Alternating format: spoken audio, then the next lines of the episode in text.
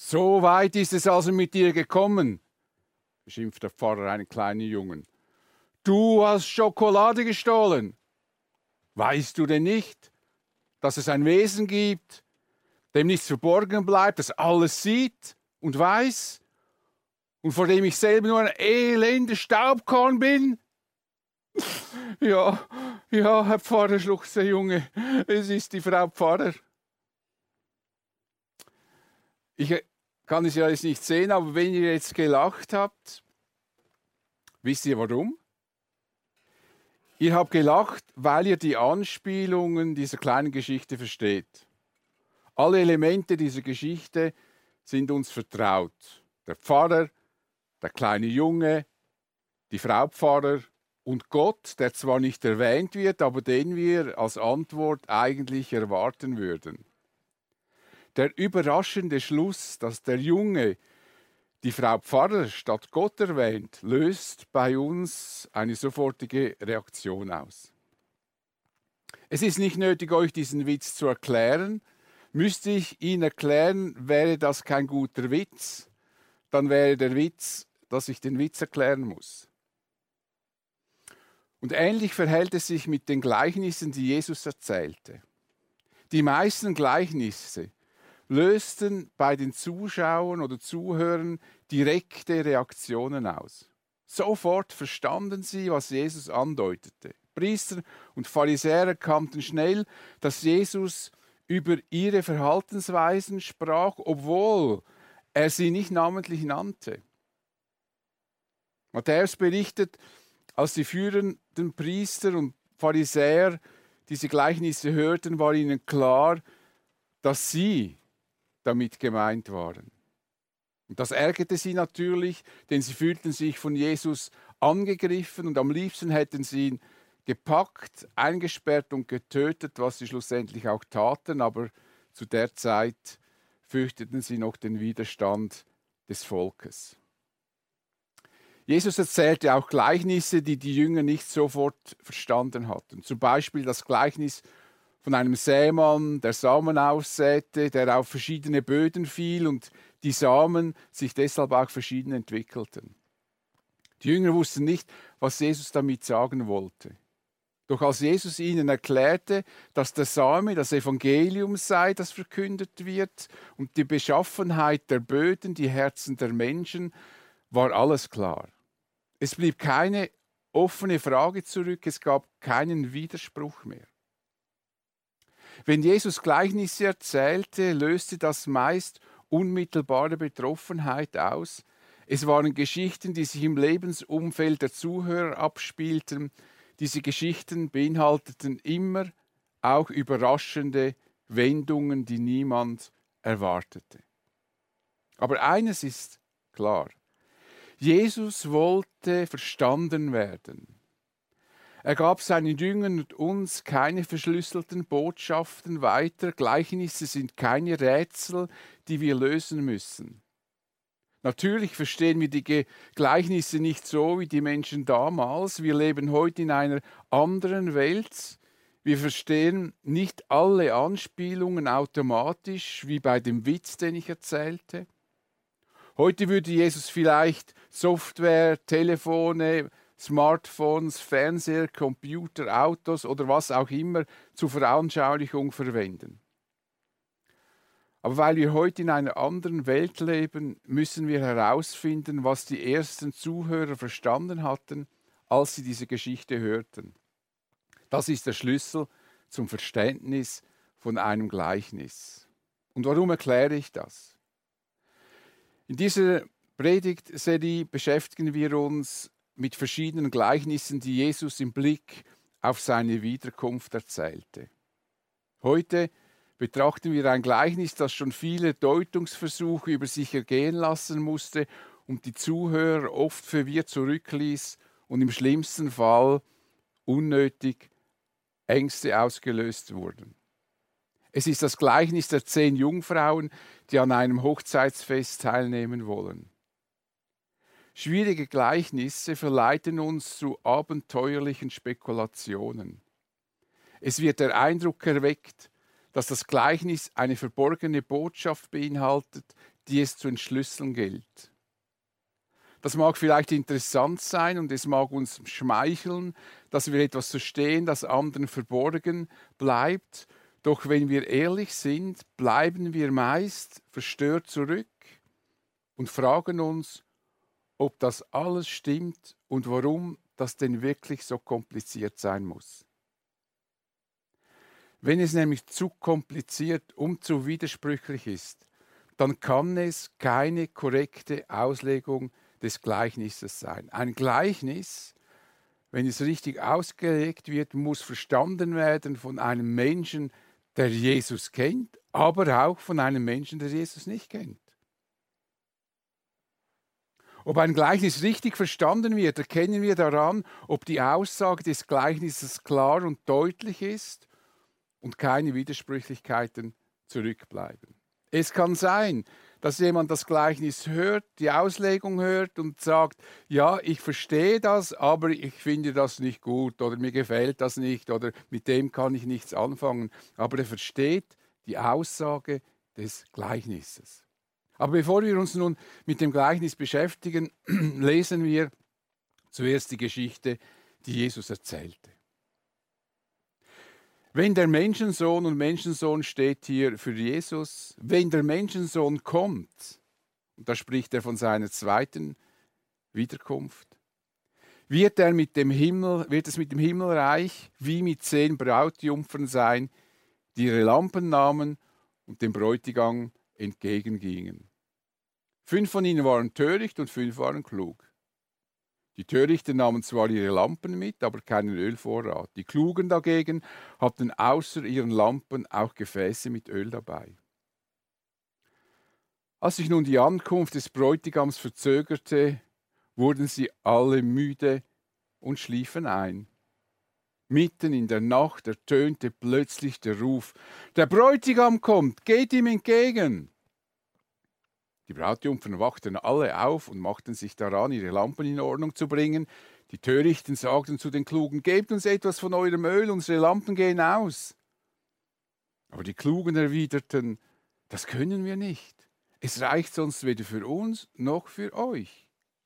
Geht doch zu einem Kaufmann und holt euch selbst, was ihr braucht. Während die Törichten weg waren, um Öl zu kaufen, kam der Bräutigam. Die fünf, die bereit waren, gingen mit ihm in den Hochzeitssaal und dann wurde die Türe geschlossen. Später kamen auch die anderen Brautjungfern und riefen, Herr, Herr, mach uns auf! Doch der Bräutigam antwortete, ich kann euch nur das eine sagen, ich kenne euch nicht. Seid also wachsam, schloss Jesus, denn ihr wisst weder den Tag noch die Stunde im Voraus. Ein Hochzeitsfest ist der Schauplatz dieser Geschichte. Entsprechend der damaligen Sitte wurde die Braut vom Haus des Vaters ins Haus des Bräutigams begleitet. Vermutlich wartete man im Haus der Braut, bis der Bräutigam dem Haus seiner Braut sich näherte, um sie zu holen. Sobald bekannt wurde, dass der Bräutigam sich dem Haus der Braut näherte, machten sich, machte sich die Braut auf den Weg dem Bräutigam entgegen und wurde eben von diesen Jungfrauen oder Brautjungfern oder wie man sie nennen möchte, begleitet, die dann Lampen dabei hatten, weil das meistens dann schon dunkel war. In Israel, wo diese Geschichte spielt, ist ja, gibt es ja keine Dämmerung, wie wir das kennen, sondern da ist einfach praktisch Knall auf Fall, wird es dunkel. Die meisten Lampen wurden aus Ton oder Stein hergestellt. Hier sehen wir ein Beispiel dafür und dann auch der Behälter für das Öl. Einige wurden aus Bronze oder anderen Metallen hergestellt. Mit diesem Hintergrund begann Jesus seine Erzählung. Wenn der Menschensohn kommt, wird es mit dem Himmelreich wie mit zehn Jungfrauen sein, die ihre Fackeln nahmen und dem Bräutigam entgegengingen. Oder anders gesagt, wenn Jesus kommen wird, dann wird prinzipiell etwas Vergleichbares geschehen wie in dieser Geschichte dieser zehn Jungfrauen. Die erste Überraschung in dieser Erzählung ist die Tatsache, dass die Jungfrauen in zwei Gruppen eingeteilt werden. Fünf von ihnen waren töricht und fünf waren klug. Die Unterscheidung wird auch gleich äh, folgendermaßen äh, erklärt. Die Törichten nahmen zwar ihre Fackeln oder ihre Lampen mit, aber keinen Ölvorrat. Die Klugen dagegen hatten außer ihren Fackeln auch Gefäße mit Öl dabei. Nun, ob dieser Vorrat wirklich nötig war oder ob das nicht etwas übertrieben sei, war den Zuhörern eigentlich nicht so ganz klar, denn normalerweise genügte eine mit genügend Öl gefüllte Lampe. Aber wieder erwartend traf ein, woran niemand dachte. Der Bräutigam, er kam nicht. Natürlich wusste man das nicht so genau, wann der Bräutigam kommen wird. Bezüglich Pünktlichkeit gibt es in verschiedenen Kulturkreisen verschiedene Toleranzen, außer bei uns in der Schweiz. Da herrscht bezüglich Pünktlichkeit null Toleranz. Aber in orientalischen Ländern ist man wesentlich toleranter, doch auch diese Toleranz kann überschritten werden. Jedenfalls hatte sich hatten sich diese, hatte sich dieser Bräutigam dermaßen verspätet, dass man davon ausgehen musste, dass er gar nicht mehr kommen wird und dass das Hochzeitsfest nicht stattfinden wird. Jedenfalls waren die zehn Jungfrauen eingeschlafen. Als, sich nun, als sich nun die Ankunft des Bräutigams verzögerte, wurden sie alle, die Klugen und die Törichten, müde und schliefen ein. Die Wartezeit war für sie zu lang geworden. Sie schliefen die klugen und die törichten Frauen. Vielleicht dachten die Jünger, die Jesus zuhörten, jetzt hat den Klugen der Vorrat auch nichts genützt, die Hochzeit wird nicht stattfinden. Soweit der erste Teil der Geschichte. Bevor wir mit der Erzählung weiterfahren, möchte ich drei Punkte klären. Erstens, das Hochzeitsfest ist ein Bild für die Zusammenführung der Jünger mit ihrem Herrn. Jesus ist der Bräutigam, der kommen wird. Und die Kirche, also die Menschen, die Jesus nachfolgen, sie ist die Braut. Auf diesen Moment warten Christen. Also das ist der Hintergrund. Jesus spricht mit dieser Hochzeit von diesem Prinzip, er als Bräutigam und die Kirche als Braut, die er zu sich holt. Zweitens, es ist wichtig festzustellen, wie sich die Törichten von den klugen Frauen unterscheiden. Das wird uns am Schluss der Geschichte sofort klar, aber ich möchte das hier schon erklären oder besser gesagt, ich lasse es Jesus selber erklären, was er in der bekannten Bergpredigt tat. Er sagte, wen er für klug und wen er für töricht hält, folgendermaßen. Jeder, der mein Wort hört und danach handelt, gleicht einem klugen Mann, der sein Haus auf felsigen Grund baut. Wenn dann ein Wolkenbruch niedergeht und die Wassermassen heranfluten, und wenn der Sturm tobt und mit voller Wucht über das Haus hereinbricht, stürzt es nicht ein, es ist auf felsigem Grund gebaut. Die Menschen sind klug, die auf Gott hören und entsprechend leben. Töricht ist jeder, der meine Worte hört und nicht danach handelt, der gleicht einem törichten Mann der sein Haus auf sandigem Boden baut, wenn dann ein Wolkenbruch niedergeht und die Wassermassen herausfluten, und wenn der Sturm tobt und mit voller Wucht über das Haus hereinbricht, stürzt es ein und wird völlig zerstört. Es ist also das Verhalten gegenüber dem Schöpfer, das uns zu klugen oder törichten Menschen macht. So ist das auch bei diesen zehn Frauen, die, wie wir noch sehen werden. Drittens, das ist eigentlich der wichtigste Punkt zum Verständnis dieses Gleichnisses. Müssen wir verstehen, um was für einen Schlaf es sich in dieser Geschichte handelt. Die klugen und törichten Frauen waren eingeschlafen. Es gab absolut keine Unterschiede zwischen den beiden Gruppen. In der Bibel und auch in unserem Sprachgebrauch verbinden wir mit dem Wort Schlafen verschiedene Vorstellungen. Eine Vorstellung ist der Erholungsschlaf, von dem wir hoffentlich alle kommen und erholt sind heute Morgen, den brauchen wir täglich, manchmal mehrmals täglich. Eine weitere Verwendung ist der geistliche Schlaf. Bei diesem Schlaf verliert man die Sicht für die richtigen und wichtigen Werte im Leben. Wir leben, wie wenn es keinen Schöpfer gäbe oder als ob wir ewig auf dieser Erde bleiben könnten. Deshalb gibt es verschiedene Weckrufe in der Bibel, die uns auffordern, die Augen vor der Wirklichkeit nicht zu verschließen. Paulus schreibt dem Timotheus, wir dürfen nicht schlafen wie die anderen, sondern sollen wach und besonnen sein. Also das Ziel nicht aus den Augen verlieren. Viele Ausleger meinen, dass bei diesem Gleichnis dieser geistliche Schlaf gemeint sei. Wer diese Überzeugung, wer diese Überzeugung vertritt, müsste erklären können, warum alle Jungfrauen eingeschlafen waren. Denn wäre der geistliche Schlaf gemeint, müsste man erwarten, dass die Klugen wach bleiben würden, bis der Bräutigam kommt. Aber die sind eben auch eingeschlafen. Und es gibt noch eine weitere Verwendung bezüglich dem Schlaf. Schlaf wird oft euphemistisch für den Tod verwendet. So schreibt Paulus, wir wollen euch nicht im Ungewissen lassen über die, die entschlafen sind. Schlaf als eine etwas beschönigende Bezeichnung für den Tod. Diese Verwendung ist auch in unserem Sprachgebrauch üblich. Er ist eingeschlafen. Er ist gestorben. Jesus sagte seinen Jüngern, als Lazarus gestorben war, unser Freund Lazarus ist eingeschlafen, aber ich gehe jetzt zu ihm, um ihn aufzuwecken. Ich gehe davon aus, dass Jesus in der Erzählung der zehn Jungfrauen den Schlaf dieser Frauen als Tod verstanden haben wollte. Die törichten und klugen Jungfrauen waren eingeschlafen, sie waren gestorben, weil der Bräutigam nicht gekommen war. Diese Frauen symbolisieren die Menschen, die vor der Wiederkunft von Jesus sterben. Das ist der Schlüssel zum Verständnis dieses Gleichnisses. Wenn wir das verstanden haben, dann, dann erklärt sich der Rest wie von selbst.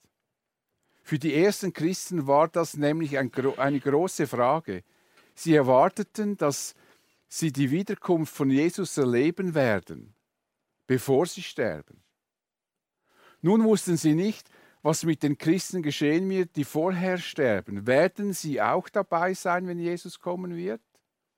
Werden sie mit uns auf der neuen Erde leben oder haben sie durch ihren frühen Tod die Chancen dazu verpasst? Das beschäftigte die Christen damals. Zweiter Punkt, die überraschende Wende. Die Geschichte nahm eine überraschende Wende. Mitten in der Nacht ertönte plötzlich der Ruf, der Bräutigam kommt, geht ihm entgegen. Die Hochzeit war also nicht abgesagt. Der Bräutigam kommt, auch wenn ihn niemand mehr erwartete.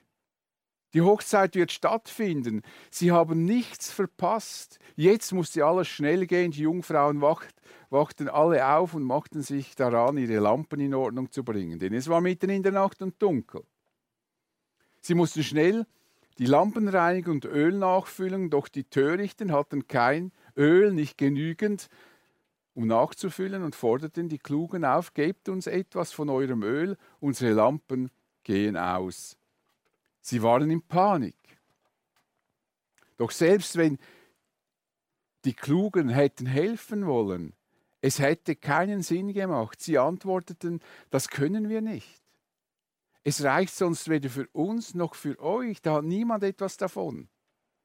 Geht doch zu einem Kaufmann und holt euch selbst, was ihr braucht. Da blieb den Törichten nichts anderes übrig, als sich auf die Suche nach dem Öl zu machen. Und während die Törichten weg waren, um Öl zu kaufen, kam der Bräutigam, die fünf, die bereit waren, gingen mit ihm in den Hochzeitssaal. Und dann wurde die Tür geschlossen. Was für eine Freude muss das gewesen sein. Sie waren bei diesem Hochzeitsfest dabei, auf das sie sich ein Leben lang gefreut hatten. Einige Zeit später kamen die törichten Frauen zum Haus.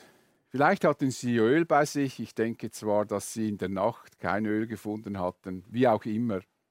Sie versuchten zum Fest zu kommen, aber die Türen zum Festsaal waren verschlossen, was auch sehr ungewöhnlich war. Normalerweise verschließt man die Türen beim Hochzeitsfest nicht. Sie riefen, Herr, Herr, mach uns auf. Der Bräutigam hörte sie rufen, aber er wollte ihnen die Türe nicht öffnen. Viele denken nun, das Öl in dieser Erzählung würde symbolisch für den Heiligen Geist stehen. Wer dieser Meinung ist, müsste erklären können, wie man den Heiligen Geist haben kann, ohne zur Hochzeit zugelassen zu werden. Wer meint, es würde sich bei dem Öl um den Heiligen Geist handeln, der verunsichert unnötigerweise die Christen, die Jesus nachfolgen. Er wirft nämlich die Frage, es wirft nämlich die Frage auf, Entschuldigung, es wirft nämlich die Frage auf, ob ein Christ zu wenig Heilig Geist haben könnte, sodass es für den Himmel nicht reichen würde. Man müsste dann beantworten können, wie kann man überhaupt feststellen, wie viel Heilig Geist man hat? Und wann weiß man, ob es genug ist oder zu wenig? Das ist absolut absurd. Wäre das fehlende Öl das Problem? Müsste man erwarten, dass Jesus diesen Frauen sagen würde, ich lasse euch nicht herein, weil ihr kein Öl habt? Es geht hier aber nicht um das Öl. Es geht um viel mehr. Der Bräutigam sagt, ich kann euch nur das eine sagen, ich kenne euch nicht. Mit anderen Worten, ihr seid gar nicht zum Fest eingeladen. Eure Namen stehen gar nicht auf meiner Gästeliste. Was für ein Schock für diese Frauen. Und dem meisten ist mittlerweile klar geworden, dass Jesus hier von der Auferstehung sprach, der Auferstehung der Toten. Die Rufe, die die Frauen aufweckten, werden die Rufe sein, die im Zusammenhang mit der Auferstehung in der Bibel mehrmals erwähnt werden. So zum Beispiel, wenn Paulus den Christen in Thessaloniki schreibt, der Herr selbst wird vom Himmel herabkommen, ein lauter Befehl wird ertönen und auch die Stimme eines Engelfürsten und der Schall der Posaune Gottes werden zu hören sein. Daraufhin werden zuerst die Menschen auferstehen, die im Glauben an Christus gestorben sind. Die Menschen, die im Glauben an Jesus Christus gestorben sind, werden diesen Ruf hören. Das sind eben die klugen Frauen. Für die Törichten wird das leider, leider ein böses Erwachen werden. Sie werden sofort realisieren, dass sie nicht vorbereitet sind und trotzdem versuchen sie, in den Festsaal zu kommen. Doch der Bräutigam kennt diese Frauen nicht. Sie standen nicht auf seiner Gästeliste.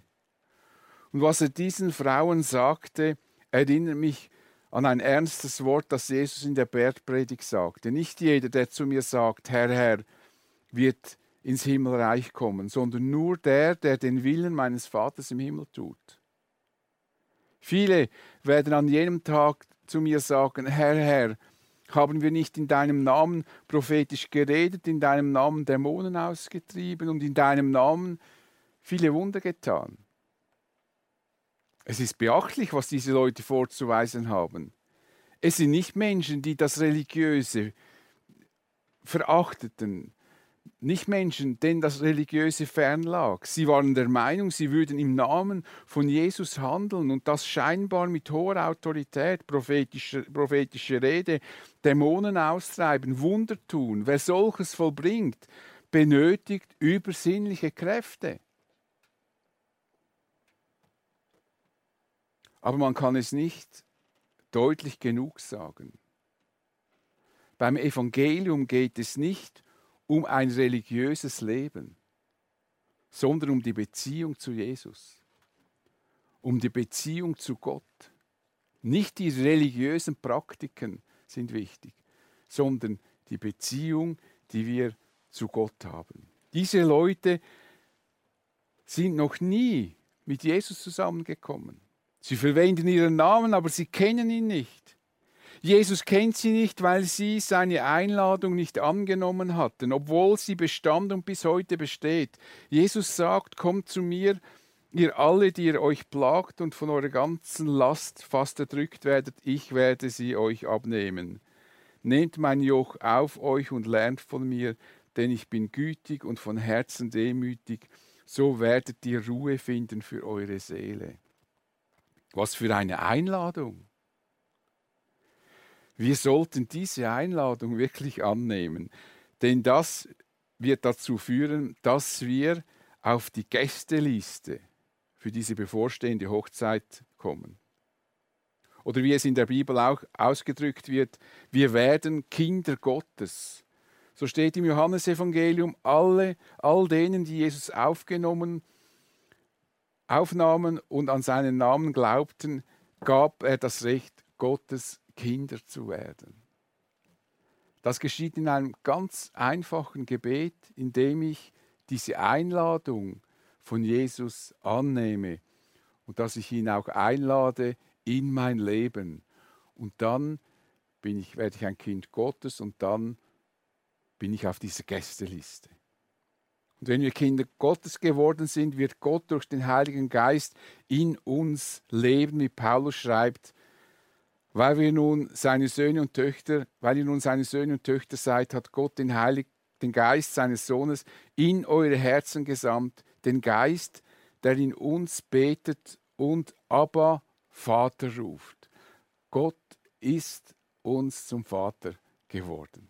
Söhne und Töchter Gottes sind zu dieser Hochzeit eingeladen. Sie werden dieses Fest garantiert nicht verpassen.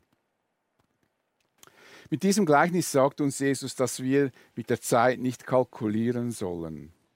Es ist nicht relevant, ob wir noch leben oder bereits gestorben sind, wenn er kommt. Was zählt, ist unser Leben hier und unsere Beziehung zu Jesus heute. Deshalb sagt Jesus abschließend, seid also wachsam, denn ihr wisst weder den Tag noch die Stunde im Voraus. Wir sollen so leben, wie wenn Jesus heute kommen würde und wenn wir sterben, bevor er kommt, werden wir nichts verpassen. Wir werden bei diesem großen Fest dabei sein, denn die Hochzeit wird garantiert stattfinden. In der Offenbarung lesen wir, glücklich wer zum Hochzeitsmahl des Lammes, also hier ist Lamm ein Symbol für Jesus, also zur Hochzeit von Jesus eingeladen ist konzentrieren wir uns in unserem Leben auf die Werte, die über unseren Tod hinaus von größter Bedeutung sind. Freuen wir uns auf dieses Hochzeitsfest, zu dem alle eingeladen sind, die Jesus von Herzen lieben. Ich bete mit uns. Ich möchte dir danken, Herr Jesus, für die Einladung, die du ausgesprochen hast und die bis heute Gültigkeit hat. Und da ist kein einziger Mensch ausgeschlossen. Jeder ist eingeladen. Jeder kann diese Einladung annehmen oder ablehnen. Aber du freust dich über jeden, der diese Einladung annimmt. Und ich danke dir für diese Zukunft, die uns bevorsteht und für das Fest, auf das wir uns freuen können. Amen.